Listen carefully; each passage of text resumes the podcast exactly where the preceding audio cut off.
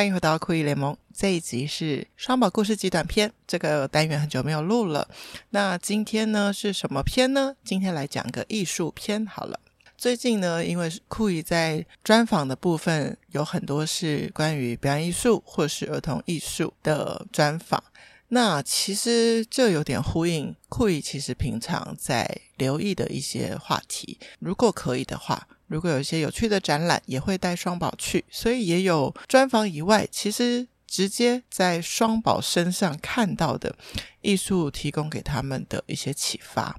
那最近呢，酷艺有其中一集专访是讲手中，我回到手中对。那那一次，因为双宝已经有其他的计划了，所以很有趣的事情是，拜科技所赐，我们可以让怀恩堂的。七十周年音乐会用直播的方式，双宝也同步看到我打手中，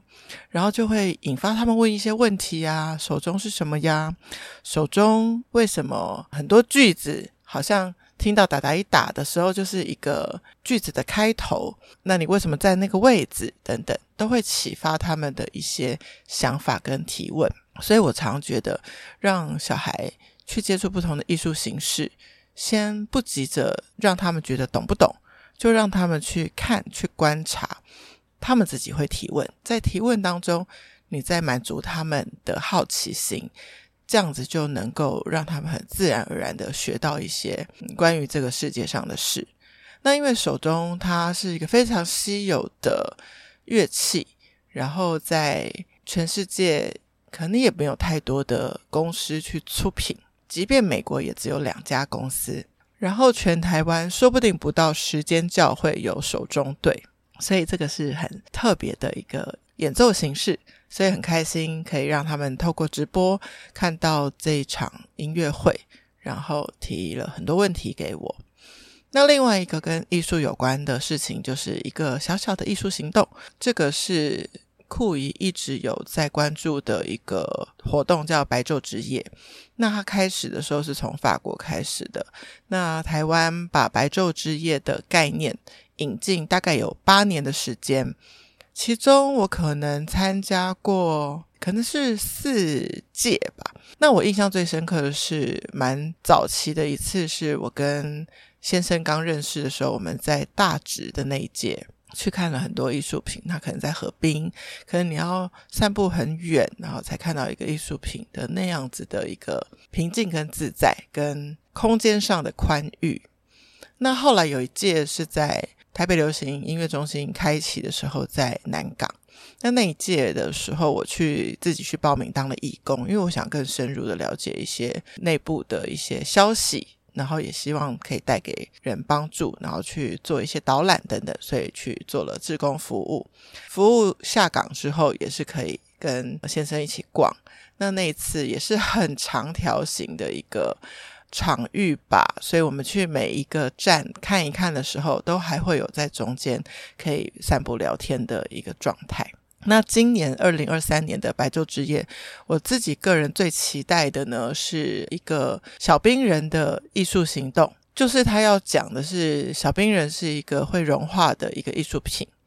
那在全世界各地展出的时候呢，都是大概两三千座小冰人一起在一个可能是纪念碑或是一个特别的纪念场域。的大阶梯上面，大家就把小冰人放上去。通常在国外天气比较冷的地方，它可能会花比较久的时间去融化；但是在台湾比较热的话，可能就会比较快融化。这样子，那我一看到这个消息，就觉得太有趣了。自己去参加之外，也希望双宝有机会可以去。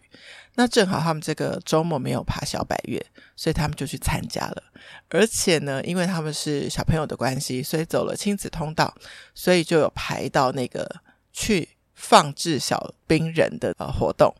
那其他人就当然只能当观众，只能围观，就不能进到大阶梯里面去，只能在外围。那加上今天其实，哎，对，就是我录音的，就是我们就是今天才去，刚刚结束。呃，录音的这一天呢，就是也是我们去的这一天，其实雨势还蛮大的，所以你在外围在观赏的时候，基本上你的视线都会被所有人的雨伞给挡住，所以看不太到。事后有访问了一下双宝，觉得诶好不好玩？哦，原来在排队，他们在呃那个大阶梯的上方，就在国父纪念馆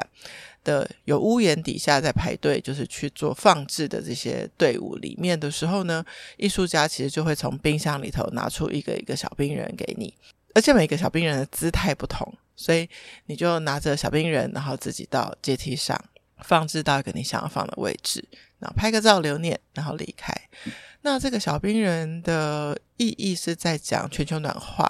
它意义是在讲一个纪念的这件事情。我觉得很开心，因为今年的白昼之夜，我最期待也就是这个环节。那虽然我自己没有参加到，但我觉得双宝参加到，我觉得比我自己参加到我还开心，让他们有一个不一样的体验，好像参加了一个国际行动的感觉。因为这是一个艺术家从国外在。在今年的白昼之夜带进来的一个特殊的一个企划。通常如果白昼之夜因为是一个晚上去完成的，所以像以往我们都是，比如说礼拜六的晚上六点，然后就会到隔天的早上六点，都可以在你自己觉得有余裕的时间，然后在这个展区当中去看所有你想看的视觉艺术品。其实这几年下来，在白昼之夜上你会发现。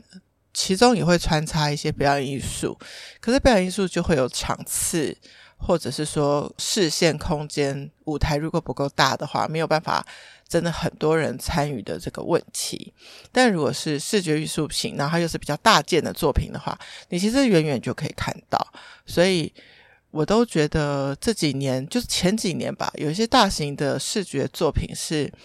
视线往上方可以去看到的这样子的设计，其实会非常良好。那据我所知，今年是换了主办的承办单位，所以大概理念上有点不同。所以我觉得今年有些些许的可惜，就是它比较像是在整个城市里面有很多小的发生，但是在这些很多小的发生里面，没有办法容纳很多的人。所以也没有办法在视线上可以看到一个比较巨型的视觉艺术，所以没有办法，你是一个边走在街头，然后就边欣赏到的状态。就是大家都排队排得很辛苦，但是最终双宝有参加到这个小冰人艺术活动，那我就觉得很开心。